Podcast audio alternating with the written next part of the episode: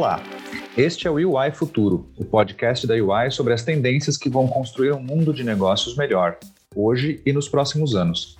Eu sou o Renato Miller e me encontro quinzenalmente com vocês e com grandes nomes do mercado e da sociedade para conversar sobre como podemos, hoje mesmo, nos preparar para amanhã. Assinem o nosso programa no Spotify, no Google Podcasts ou no Apple Podcasts para ouvir todos os episódios. Obrigado pela audiência e vamos ao nosso bate-papo.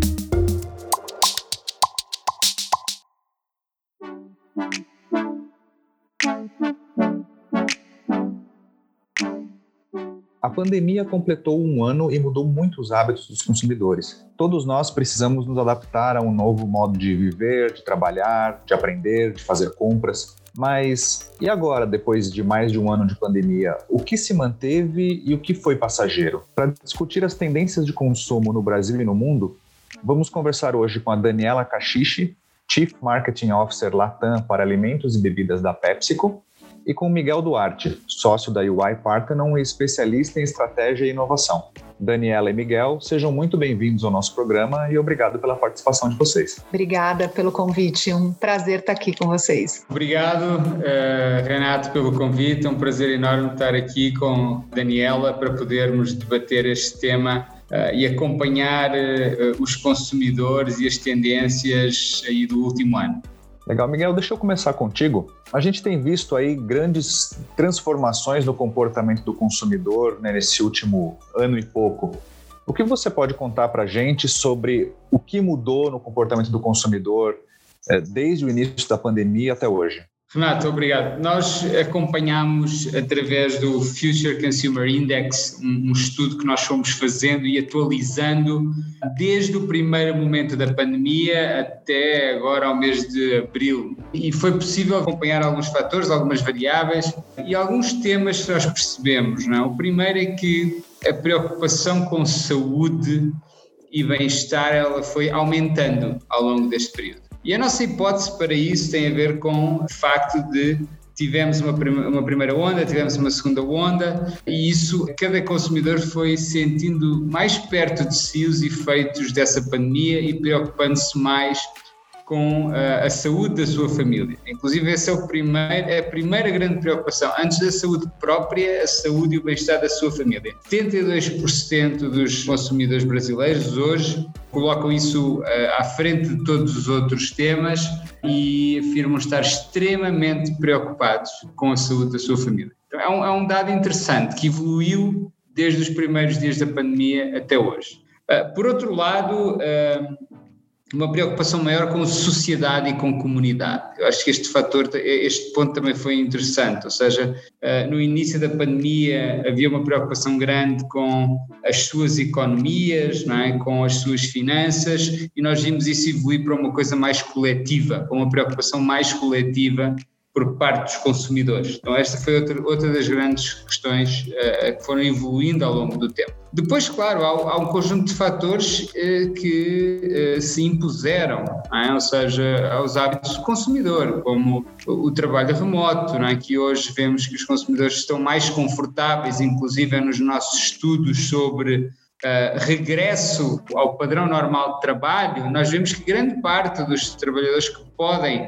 trabalhar de forma remota, obviamente isso não é possível em todas as profissões, uh, grande parte deles, mais de 50%, prefere modelos híbridos é? e, e, até trabalhar fora do escritório. Este é um exemplo. É? Outro exemplo de mudança é os hábitos de consumo online, ou seja, quebrou-se para muitos a barreira de que ainda existia de falta de confiança, quer nos meios digitais, quer nos meios de pagamento uh, associados ao digital, e que uh, essa barreira quebrada hoje, os consumidores estão muito mais propensos a continuar a sua vida de compras online. Então eu diria estes são alguns principais pontos aqui, Renato. Maravilha, obrigado, Miguel.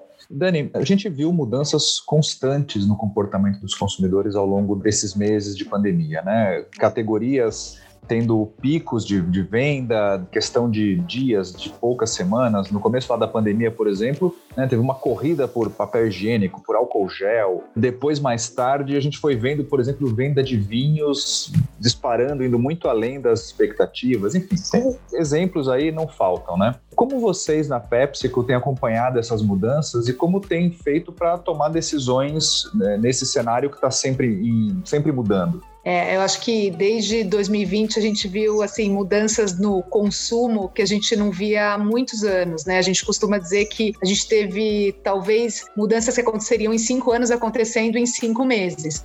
E isso traz para a gente uma mudança de lógica de tomada de decisão muito grande, porque no passado a gente trabalhava muito, a gente fala no passado, né? Mas a gente trabalhava muito com essa questão de olhar o que vem acontecendo com a categoria nos últimos três anos, a sazonalidade, e de repente a gente teve picos de algumas categorias que assim eram inimagináveis e que levam a gente a ver a gente trabalha sempre com cinco grandes macro tendências o que a gente vê é que elas estão acontecendo no mundo inteiro então não é uma coisa no, no Brasil ou na América Latina mas o que acontece é a intensidade como ela, ela se apresenta é isso que varia entre um país, um setor. E no Brasil, o que a gente viu acontecendo? Principalmente a preocupação com saúde, preocupação com família e mais velhos. Então, categorias de produtos que enderecem essas necessidades acabaram crescendo bastante. A gente viu a casa com esse novo papel de eu estou em casa, então o consumo compartilhado acabou tendo, é, o consumo dentro de casa e compartilhado acabou tendo protagonismo muito grande. Vou dar um exemplo, por exemplo, quando eu pego uma marca como Doritos, as embalagens que antigamente tinham um peso de 20% no portfólio passaram a ter 50%, que são as embalagens grandes. Elas cresceram mais de 50% o volume. Por quê? Porque no consumo dentro de casa, eu compro uma embalagem econômica na qual eu, eu posso compartilhar. Então a gente viu algumas mudanças até estruturais, onde eu tive que responder com um portfólio mais adequado a diferentes tamanhos, uma exposição na gôndola de tamanhos maiores, de uma quantidade maior do que eu tinha no passado, porque senão eu acabava tendo um stock out, eu ficava sem produto na gôndola dessas embalagens maiores. Então isso fez com que a gente tivesse que ter uma mudança de rapidez de como a gente organizava as gôndolas, de como a gente fazia a compra de material de embalagem para embalagens maiores e não menores, que num primeiro momento foi bastante foi bastante disruptivo para o modelo de negócio e hoje a gente já consegue ter uma clareza da evolução dessas curvas. Tem mais três dessas macro tendências, que é a questão do bem-estar, então como eu estou na minha casa e como esse bem-estar da minha casa é fundamental. Tecnologia, aceleração, né? Quantas pessoas acima de 50 anos começaram a fazer compras em e-commerce e não isso não retrocedeu. Isso, uma vez que eu entrei no ambiente digital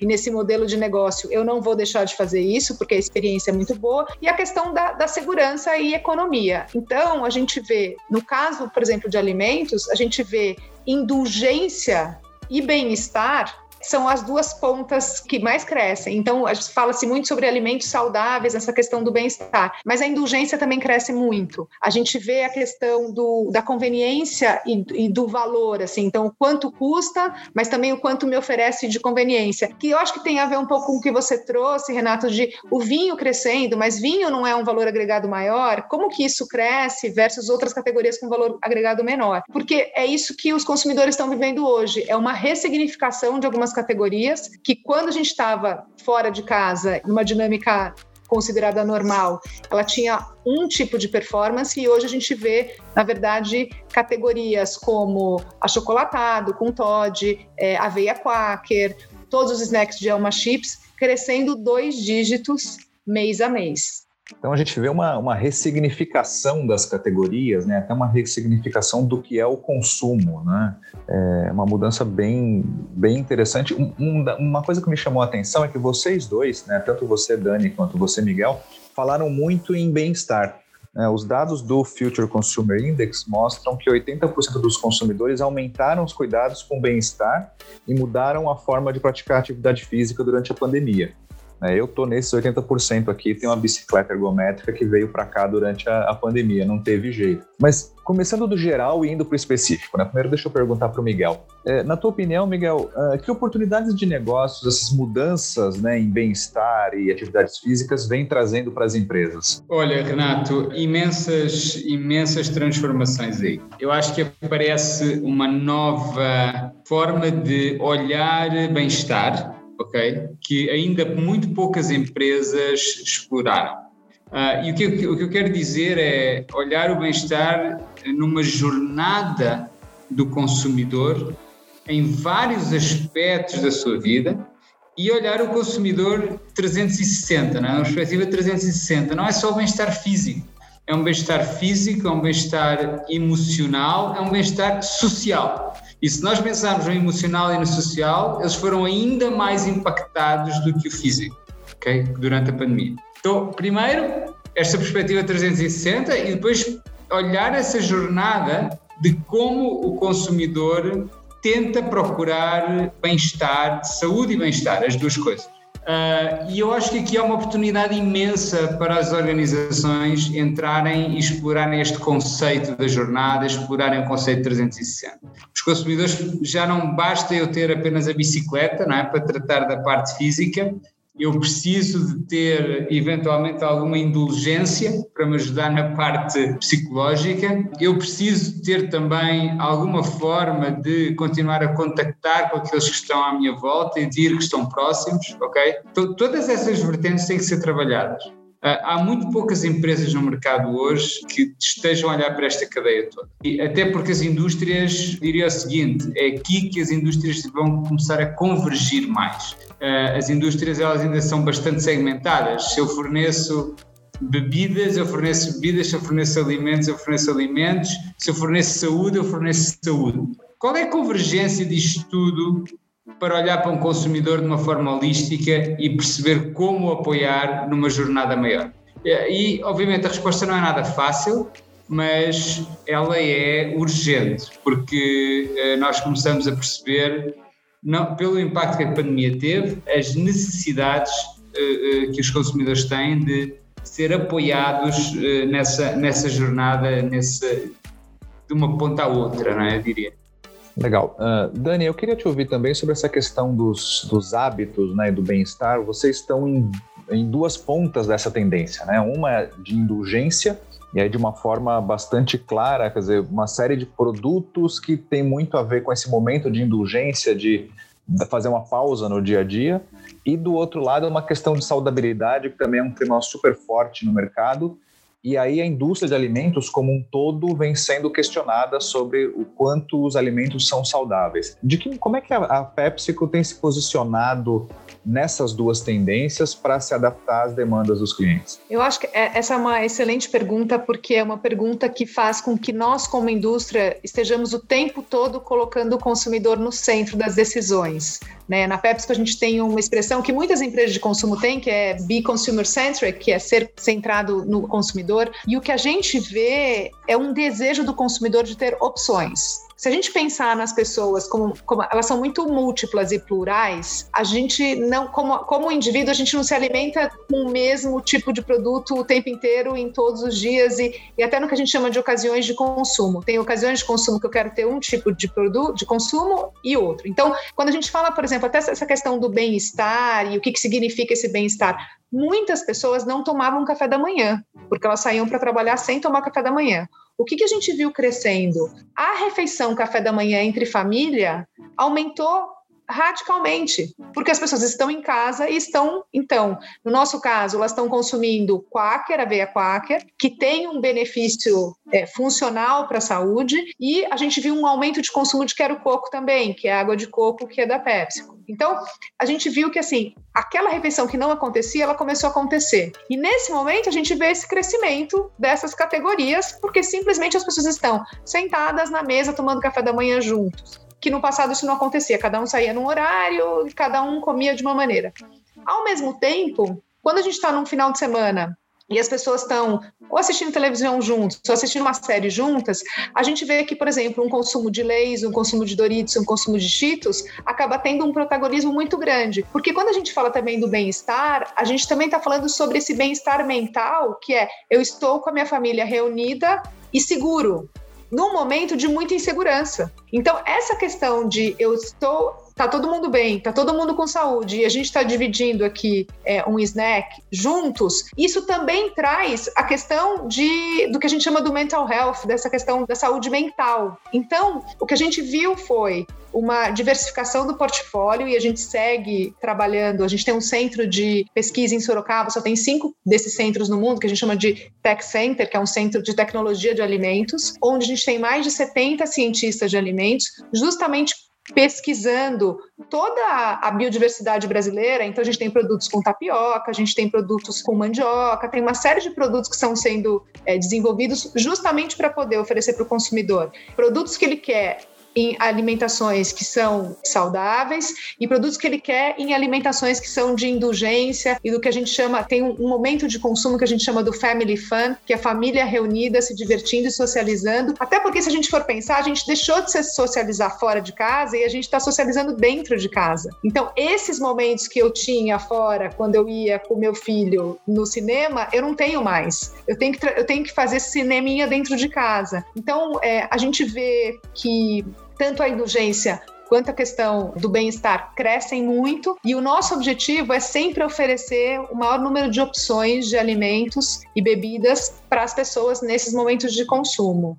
Eu acho, se me permites fazer um comentário, Renato, eu acho que a Dani deu um excelente exemplo não é, dessa visão 360 que eu falava, não é? que é conseguir endereçar as, esses, eh, os diferentes aspectos do bem-estar, de facto estar à mesa com a família, não é? Era um, é um momento muito especial hoje, já, sempre foi, mas agora ainda mais, porque é, o, é um momento de uh, sanidade social, não é? sanidade mental, e a indulgência necessariamente, não é? eu acho que não houve ninguém uh, durante os primeiros primeiros meses de pandemia que não tenha apostado mais na inteligência até do que na parte física, não é? no bem-estar físico. E que ótimo, quer dizer, tudo se regula e, e se chega a um equilíbrio mas de facto as empresas que estão a olhar para esse 360 e estão a apoiar essa jornada, de facto eh, saem na frente, seguramente.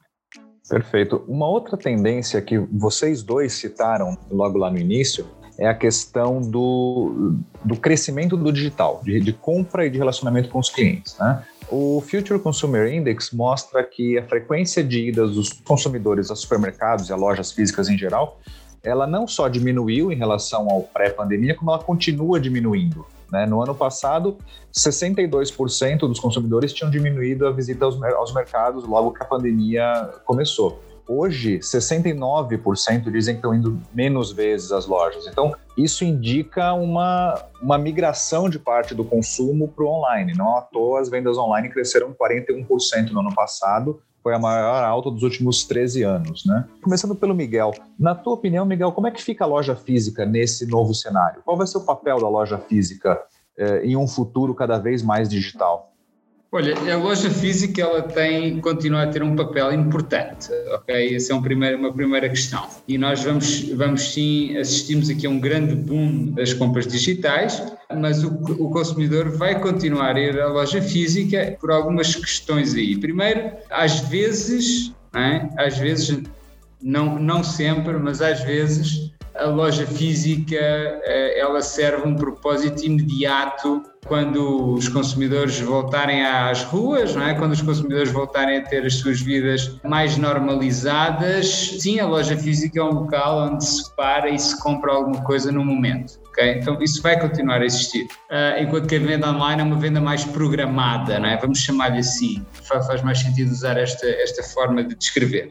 Uh, por outro lado, em outro tipo de compras, a loja física é o lugar da experiência. É? Nós já, já falamos muito disso, do varejo experiencial, mas de facto vai ser sim cada vez mais importante criar conexões principalmente em, em tipos de bens uh, menos. Que, que, não são aqueles consumíveis do dia a dia, a loja física tem um papel muito importante de conectar pessoas, sejam vendedores a, a consumidores, e conectar esses consumidores a experiências. As compras mais transacionais, eu diria, os consumíveis, talvez migrarão mais facilmente para o, para o online e a compra recorrente ela passa a ser quase automática. Né? Nós hoje ainda estamos na fase inicial de, de, desenvolvimento de inteligência artificial para fazer compras nas nossas casas, mas ela vai evoluir. É? Em algum momento vamos ter os nossos robozinhos a comprarem automaticamente aquilo que é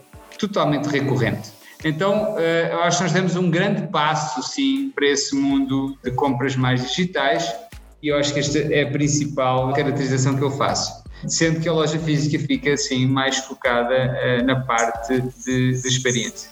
E para você, Dani, como é que fica essa questão da, da, transformação da loja física? A Pepsi como empresa que... Muito forte, né, na, Exato. nessa execução. Eu, você sabe que eu vejo uma evolução nos dois universos, no universo físico e no universo digital. Eu acho que, na verdade, o que aconteceu foi uma criação de um ecossistema onde a interação dos consumidores vai variar entre o tipo de categoria, como o Miguel falou, e entre o tipo da necessidade da minha urgência e também com relação ao que eu vejo de valor agregado do ponto de vista de experiência, engajamento. Mas, por exemplo, quando você fala assim, olha, caiu muito a quantidade de compras no físico, mas a gente tem um dado que aumentou o ticket médio. Então, eu vou menos vezes ao supermercado porque eu estou preocupada com essa questão da saúde e, e tudo mais, mas quando eu vou, eu compro muito mais. Então, no, do ponto de vista, se eu pensar no meu total cash ali, no meu total do que eu tô, que eu tô vendendo,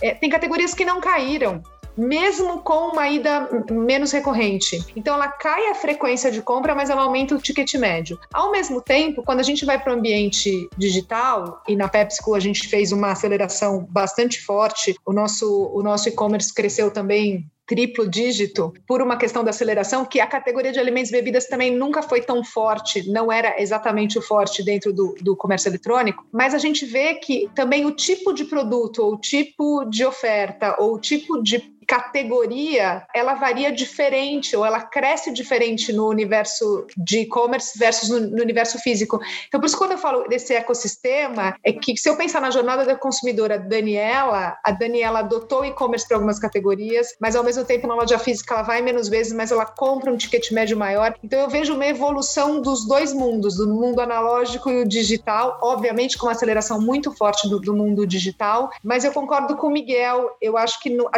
a gente não é que a gente vai ter simplesmente ou um ou outro. Eu acho que vai ser e, e e aí vai ter sim uma acomodação de qual que é o melhor modelo para cada um do, dos tipos de canais. Na verdade, mesmo dentro do, do, físico, a gente viu uma migração muito grande, até por, por lockdown, por, por algumas lojas menores fechadas, uma migração também daquela compra de vizinhança para uma compra num, num supermercado maior, é, porque daí você tem uma oferta de produtos muito maior, então você acaba fazendo essa compra mais completa, mas você vai menos vezes. Existiu uma, uma mudança mesmo de comportamento do shopper, como a gente chama, né? O comportamento do consumidor no momento da compra. E eu vejo isso numa evolução.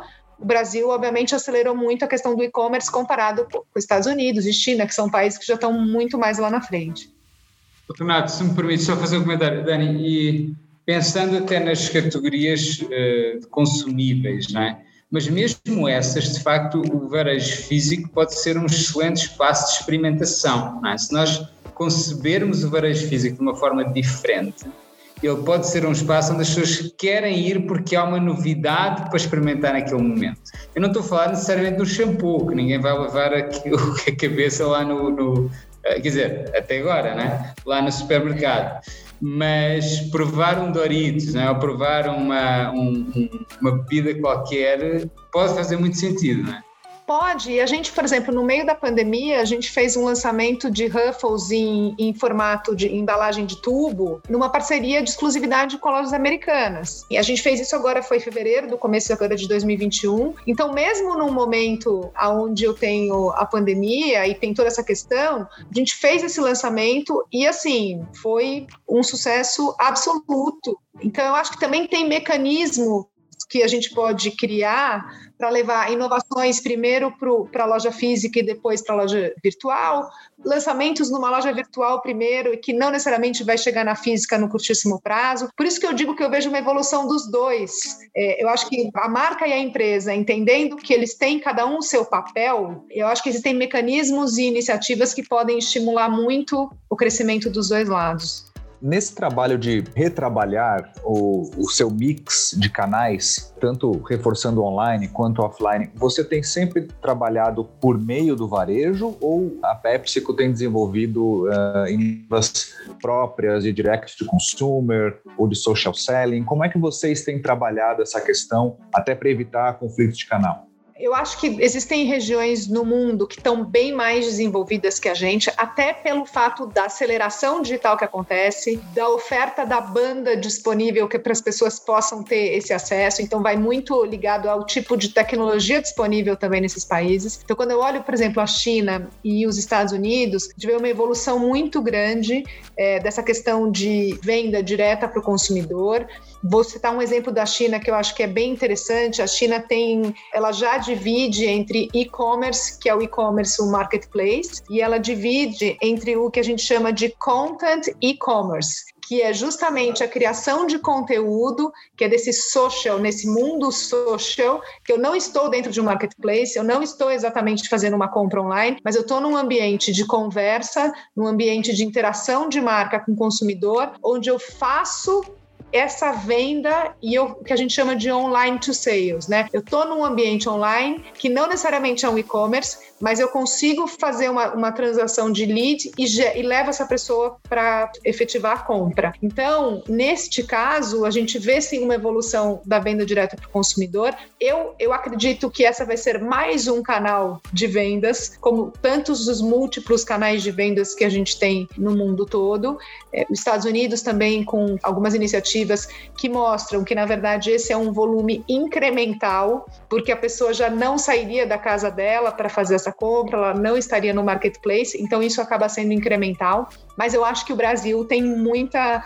Nunca é o que a gente chama né, do trendsetter, de quem determina a tendência. Mas o Brasil tem uma característica muito forte de ser um fast follower. Então, é, a gente tem, a gente é, é, o, é o early adopter, assim, a gente adota muito rápido é, uma vez que acontece. Tanto que quando a gente pega TikToks, quando a gente pega várias plataformas no mundo, o Brasil está sempre entre um dos top três, né? Entre ou é o primeiro, é o segundo, é o terceiro país no mundo que adota aquela plataforma do ponto de vista de interação. Então eu vejo sim um, um crescimento vindo para o Brasil muito forte nesse sentido. Miguel, mantendo o tema do Direct Consumer, né, o D2C, no teu entender o que as empresas precisam fazer para é, estimular, para expandir esse modelo de negócios e para conquistar novos mercados, como a Dani disse, aí por meio de vendas incrementais? Esse é um tema super crítico, não é? Porque, primeiro, D2C pode querer dizer várias coisas. Tá? D2C não é só necessariamente eu abrir o meu e-commerce ao consumidor final e esperar que ele entre, não é? Para comprar. É, assim, é, é muito mais complexo, tá? E pode haver várias modalidades. Uh, a questão aqui, uh, que eu acho que ainda é um grande ponto de interrogação, é que o valor destas empresas do mundo do consumo está nos consumidores que elas têm. E o que eu quero dizer com isto é o seguinte: se há anos atrás, é? se há décadas atrás, o valor ainda estava no seu portfólio de marcas, naquilo que elas vendiam. Hoje, o mundo do consumo, e nós vemos isso pelos próprios valuations das empresas que estão aí, dos varejistas que estão aí, a lógica de valorização do negócio está muito em quem tem ou não tem aquele consumidor, quem tem ou não tem a sua lealdade. E lealdade passou a ser a palavra-chave deste, deste jogo. Talvez nunca, fosse, nunca tivesse sido tão importante como hoje. Talvez antigamente nós estivéssemos mais preocupados em earnings per share, estivéssemos mais preocupados com o bottom line, quanto é que vamos distribuir para os acionistas no final, no, no, no final do ano, como é que estão os nossos resultados do quarter. Isso está a ser progressivamente substituído por quem são os teus consumidores, qual é a lealdade que eles têm, quantas vezes eles compram o teu produto, qual é a recorrência, mostra-me isso, é isso que eu quero saber. E é aí que estava a valorização destes negócios no mundo do consumo tem. Então a grande questão aqui é, nós temos aqui uma, uma necessidade das empresas de bens de consumo de serem mais do que gestoras de marcas, é? já nem falo de produtoras de, de produtos ou, de, ou, trazer um pipeline de inovação, isso é óbvio, mas mais do que a gestão de marcas, que era, se, se foi a sua core competence nos últimos anos, mas elas também terem um contato com esses consumidores, elas também conseguirem provar a sua a, a lealdade que existe do lado de lá e ter uma recorrência de alguma forma. Uh, isso, uh, uh, nós vemos que isso é uma, é, uma, tendência que, de alguma forma, as empresas de bens de consumo vão, vão, ter, que, vão ter que dar uma resposta, vão ter que criar as suas, os seus D2Cs. E lá está, o D2C pode ser abrir uma loja numa outra plataforma, não é? pode ser fazer uma parceria com outras plataformas onde o meu consumidor consiga entrar em contato direto comigo. Não necessariamente, é muito interessante isto, não necessariamente eu tenho que vender ao meu consumidor. Olhem que interessante este ponto. O facto de eu ter uma plataforma que contacta diretamente com o consumidor, mas que o canaliza para ele usar um dos meus parceiros, um dos meus varejistas parceiros, para adquirir o produto, é uma forma de D2C também. Ele tá, eu estou sim em contato direto com ele. ele. Eu tenho sim a lealdade dele direta e monitorável. Eu consigo acompanhar a vida daquele consumidor, mas continuo a usar intermediários para aquilo que é a transação. E, e nós estamos a ver a empresa fazer isto já durante a pandemia, não é? que, não, que não abriram os seus, os seus jeitos de fazer o dito sim. Então, se por um lado nós vamos ter as empresas de bens de consumo a fazer mais disto e a ser mais criativas nestas soluções como acho que falávamos há pouco, não é? que garantem, uma, uma, garantem modelos win-win na cadeia. Não necessariamente são jogos de soma zero. São jogos em que a empresa de bens de consumo pode ganhar, também os varejistas podem ganhar, ou alguns intermediários, alguns outros outro tipo de varejos pode ganhar, ou, ou brokers no meio da cadeia. Ao mesmo tempo, temos uh, as empresas de, de varejo tradicionais a investir cada vez mais nessa relação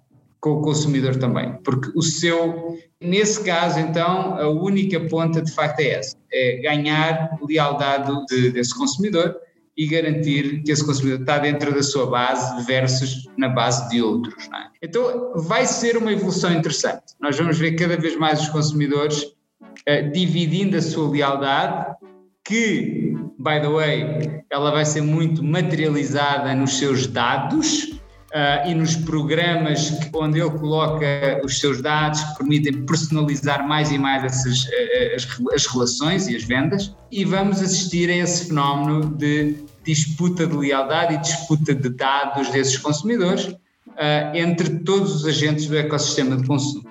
Uh, essa, essa seria a minha previsão ou até uh, uma projeção daquilo que já está a acontecer ainda em escalas um pouquinho menores.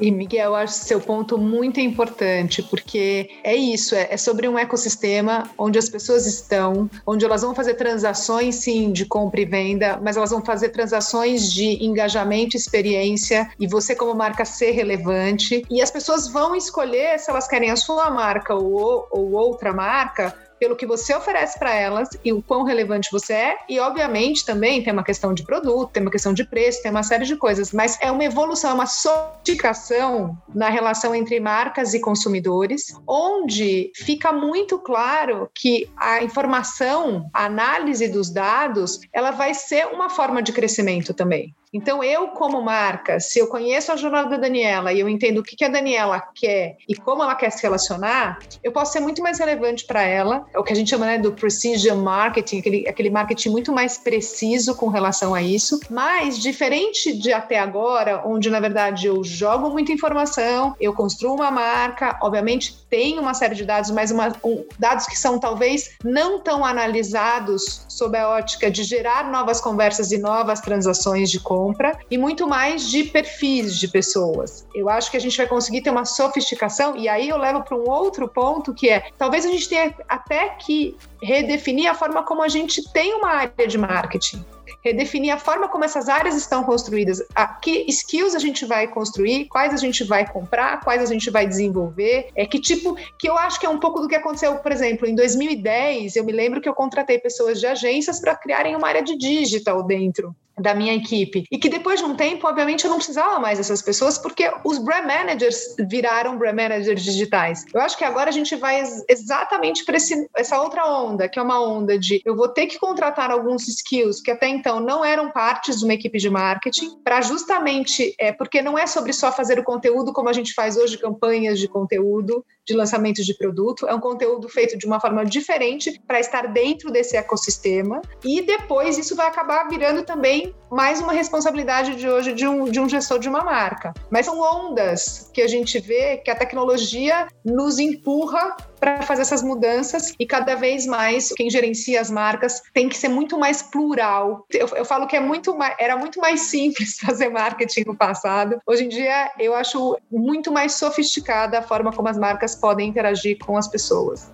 Oh, Dani, eh, excelentes pontos. E, e, de facto, assim, eu, só construindo no que, tu, no que tu colocaste agora, que eu acho fascinante, é nós vamos ter que ter times, não é? Que eu acho que assim, o nome do jogo é granularidade, não é? Granularidade da análise de dados, do, do da, da, mensagem não é? que tu estás a mandar. Tudo isso é discutido no mais granular possível, é? e, e, essa é a dificuldade, é? Porque, claro que eu consigo fazer isso hoje em escala, porque tenho tecnologia, porque tenho formas de processar dados e de trabalhar dados, mas repara que as equipes de marketing, elas já não podem mais ficar, eh, lançar eh, a campanha, não é? Tipo, isso não existe, na verdade. Nós estamos a disputar lealdade minuto a minuto, para não dizer segundo a segundo. Então, essa loucura do segundo a segundo virou, é quase o que os mercados financeiros, a maneira como os mercados financeiros trabalham, é? Trazê-la para, para o departamento de marketing e dizer assim: como é que eu garanto que a Dani, o Miguel, o Júlio e o Renato, que eu estou a conseguir a lealdade deles em real time praticamente. É isto que se passa. E eu acho que mesmo, eu recordo-me que tive a oportunidade de trabalhar com um dos players de, de publicidade, publicidade digital, obviamente hoje a publicidade toda é digital. E uh, o meu espanto foi a maneira como os meus dados eram transacionados quase em microsegundos para me fazer, uh, para me passar informação personalizada. Eh, eu acho que os próprios consumidores não têm noção do que se passa nos bastidores do ponto de vista de dinâmica de marketing e ela só vai aumentar. Ela só vai aumentar. Nós estamos hoje, eh, toda esta, esta questão da mídia programática, na mídia programática 2.0, uh, isto vai para, para, dentro do core das organizações, de facto, sempre com, com a lógica de personalização e, e, ganhar essa lealdade em real time. Né? Perfeito. Bom, nosso papo está excelente. A gente podia ficar aqui mais algumas horas tranquilamente, né? Está sendo muito bacana ouvir de vocês dois, mas infelizmente a gente precisa começar a amarrar as coisas aqui para encerrar o episódio. É, eu queria trazer uma última questão, e aí para os dois, de um ponto que a gente tocou levemente, mas eu acho que vale dar uma reforçada, que é a questão da transformação cultural nas equipes. Né? A Dani, por exemplo, falou que ela trazia né, o pessoal de marketing para cuidar do digital e esse papel da, das pessoas no digital vem se transformando. É, tem uma, uma transformação cultural nas empresas aí que leva à transformação também nas relações entre empresas e clientes. Queria que vocês explorassem, falassem um pouquinho sobre essa questão da importância da transformação cultural e o que vem primeiro, né? Se é é, mudar a cultura para mudar a empresa ou a mudança na empresa leva a uma mudança de cultura? Vamos começar contigo, Dani. Como é que você encara esse desafio? Nossa, isso daria mais um episódio inteiro. Pois é.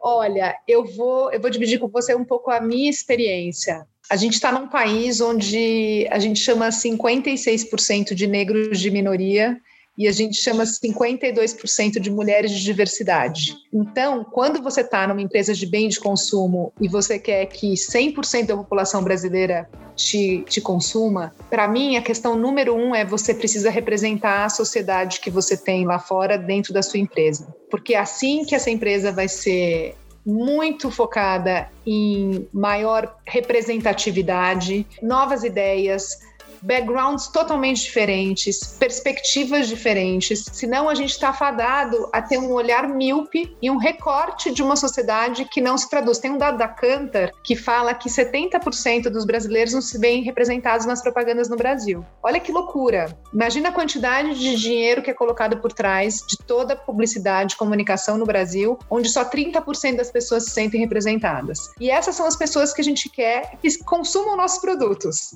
Né? Então, no limite, estatisticamente falando, você só vai ter 30% da sua audiência te consumindo. Então, eu, eu acredito muito no poder da transformação e no poder das marcas usarem o seu privilégio de chegar na casa de mais de 200 milhões de brasileiras e brasileiros para levar esta transformação que você está falando. Porque eu acho que essa transformação ela tem que ser feita dentro da empresa, mas ela também pode ser feita através de marcas. Eu vou dar um exemplo rápido, até porque a gente está exatamente, a gente lança agora, que é a campanha de Doritos Rainbow.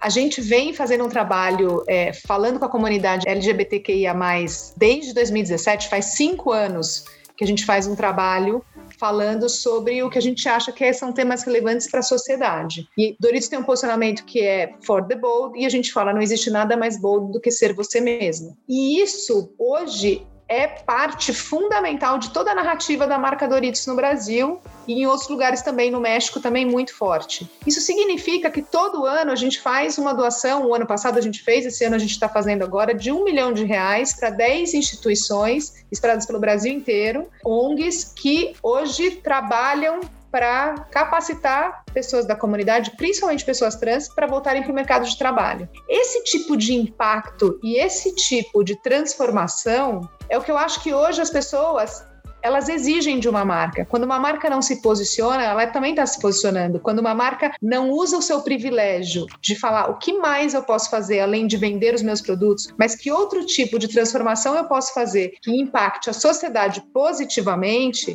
essas marcas também são as marcas que dentro daquele ecossistema digital vão ter mais relevância. Eles querem saber quem são as pessoas que estão por trás das marcas, o que, que essa empresa está fazendo sobre ESG, é, o que, que as marcas estão fazendo para devolver para a comunidade cidade onde vocês operam. Então, eu vejo uma evolução muito grande acontecendo dentro das empresas. A gente tem, publicamente, a gente tem uma meta de 50% de mulheres em cargos de liderança até 2025. Hoje a gente está em 47%.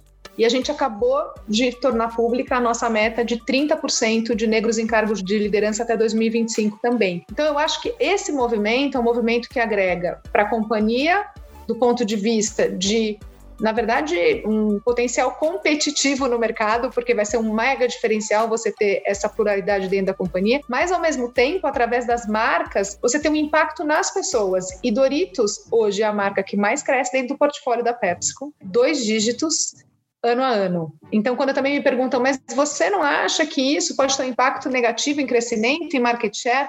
Não, nós fazemos negócio, a gente fala muito, né, business to consumer, business to business, a gente está fazendo business to people. E se a gente não for relevante para as pessoas, é muito difícil que num um ambiente cada vez mais digital, cada vez, como o Miguel falou, eu estou disputando com as pessoas, eu, tô, eu tenho que, como marca, dar todo o tempo inteiro uma justificativa de por que, que você precisa me escolher como marca. E eu acho que essas são as iniciativas que têm um impacto enorme do ponto de vista de lealdade, do ponto de vista de relevância e que a gente tem bastante orgulho de estar tá fazendo dentro da Persco.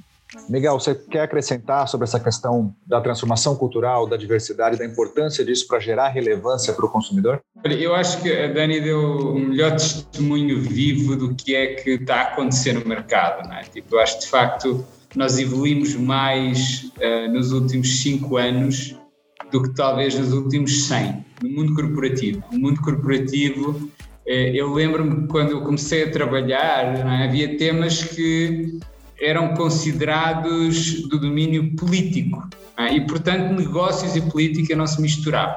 E é fantástico ver hoje que há coisas que perderam essa conotação, ou seja, não é político. Nós estamos a discutir coisas que são essenciais para a humanidade. Ponto. Eh, e diversidade e inclusão é uma delas. Não tem nada de político nessa história, não é? Tipo, eh, vamos abraçar isso como princípio fundamental. Quer dizer, hoje ninguém discute direitos humanos, não é? Tipo, não é, não é uma questão de esquerda, direita, cima, abaixo, não tem nada a ver com isso, não é? Tipo, é o que é, ponto. Então, esse patamar de novos acordos entre as empresas e a sociedade, daquilo que é de facto tolerável e não tolerável, daquilo que é o, o essencial uh, sobre os quais as empresas têm que se manifestar, eu acho que nós chegamos a um patamar muito diferente. Estou muito feliz por isso. A nossa própria empresa, a UI, tem desempenhado um papel fantástico nesse, nesse quesito aí. E exemplos como o que a Dani deu, quer dizer, tipo, nós vemos as empresas, de facto, as marcas a posicionarem-se, a deixar claríssimo que uh, há questões que não são negociáveis para elas e que elas estão ao lado dos seus consumidores, estão ao lado da sociedade, ponto. E isso é fantástico de ver e acho que todos devemos ficar contentes de ver que o mundo corporativo enraizou propósito, que o mundo corporativo abraçou mais do que causas, porque quando nós chamamos causas parece que é uma coisa que ainda está por se consolidar, não é? Não, estamos a falar de princípios fundamentais, abraçou princípios fundamentais para si e, e decidiu defendê-los como parte do seu, do seu DNA.